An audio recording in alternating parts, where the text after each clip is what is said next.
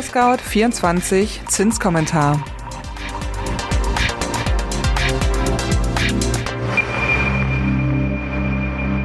Hallo und herzlich willkommen zum ImmoScout 24 Zinskommentar Podcast. Die Inflation steigt immer weiter, doch noch hält die EZB die Leitzinsen im Keller. Sie hat aber bereits eine Reduktion des Notkaufprogramms angekündigt. Also sollte man jetzt noch schnell günstige Zinsen für ein Darlehen nutzen? Das klären wir in dieser Podcast-Folge. Doch zuerst das Wichtigste in Kürze. Erstens, die Inflation galoppiert weiter. In der Eurozone auf drei Prozent, in Deutschland sogar auf 3,9%. Prozent. Zweitens, die EZB hält die Leitzinsen im Keller, kündigt aber Reduktion ihres Notkaufprogramms an. Und drittens, Kredite mit unterschiedlichen Zinsbindungsfristen haben sich nicht verändert. Einzige Ausnahme, 20 Jahre laufende Baukredite sind gesunken.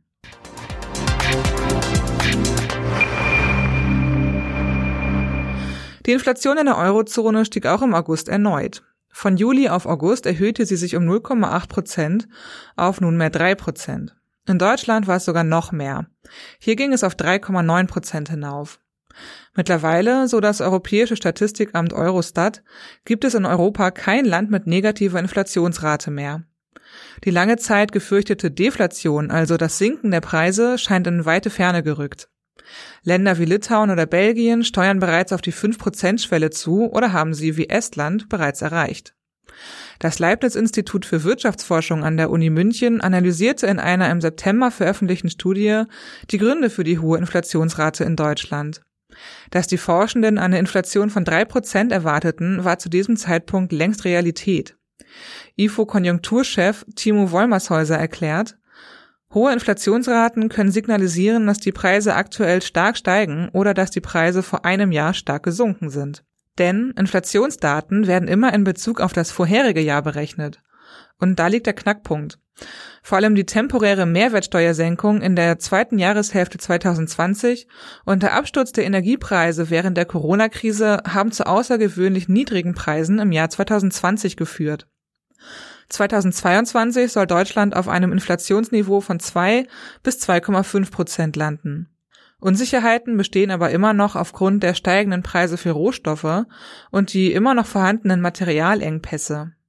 Immerhin, eine reduzierte Mehrwertsteuer als vorjährigen Vergleichsmaßstab wird es 2022 nicht mehr geben. Die Europäische Zentralbank sieht die steigenden Inflationsraten gelassen. EZB-Präsidentin Christine Lagarde mutmaßte zuletzt, dass vor allem die gestiegenen Energiepreise und allerhand Corona-Sondereffekte für den Auftrieb der Inflation verantwortlich seien. Sei es drum. Einen kleinen Schritt Richtung Normalisierung kündigte auch Lagarde in der Zinssitzung der EZB Anfang September an. Das Corona-Notkaufprogramm PEP e wird im vierten Quartal etwas geringer ausfallen als bisher. Die EZB wird also weniger Unternehmens- und Staatsanleihen aufkaufen, das in die Märkte gepumpte Geld drosseln und die Wirtschaft vom warmen Geldregen aus Frankfurt entwöhnen. In homöopathischen Dosen. Erfreulicherweise entwickelte sich die Wirtschaft im Post-Corona-Jahr 2021 in der Eurozone besser als erwartet. Das Abschmelzen der Konjunkturhilfen ist da nur ein logischer Schritt. Bei der Geldpolitik bleibt Lagarde hart. Die Leitzinsen bleiben unten. Das brachte ihr wieder viel Kritik ein, denn sie setzt sich dem Verdacht aus, die Inflation damit zusätzlich anzuheizen. Das Institut der deutschen Wirtschaft hat kürzlich eine Studie veröffentlicht, welche die Gewinner und Verlierer der lang anhaltenden Niedrigzinspolitik nennt. Verloren hätten vor allem ärmere Haushalte, deren Vermögensbildung durch entwertete Sparguthaben und niedrig verzinste Lebensversicherungen massiv gestört wurde. Gewinner der EZB-Politik sind Immobilienkäuferinnen, die vor dem Beginn der Nullzinspolitik ihr Haus oder ihre Wohnung gekauft hätten. Sie profitieren von sinkenden Finanzierungskosten und steigenden Wertzuwächsen ihrer Immobilie. Der Immobilienmarkt zeigt deutlich, wie es ist, wenn das Geld in Massen vorhanden ist, weil die Zinsen niedrig bleiben und das Angebot so knapp wie lange nicht ist. Die Preise steigen immer weiter. Das ist die Kehrseite der Medaille.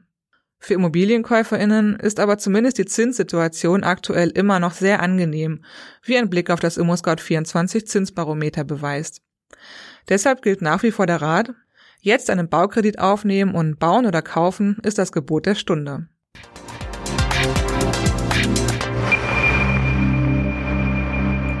Kommen wir nun zum ImmoScout24 Zinsbarometer. Der Herbst beginnt und die Bauzinsen machen vor allem Seitwärtsbewegungen. Die kurzfristig orientierten Bauzinsen mit einer fünfjährigen Bindungsfrist veränderten sich bis Ende September überhaupt nicht. 0,85 stand und steht in unserer Tabelle.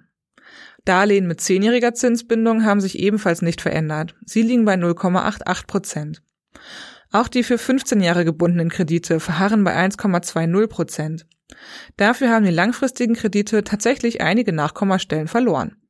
Es ging im September um 0,06 Prozentpunkte herunter. Das lädt zu einer langfristig orientierten Vollfinanzierung ein. Ende September lagen die Zinsen für 20 Jahre festgeschriebene Baukredite bei 1,32 Prozent. Im Vormonat waren es noch 1,38 Prozent.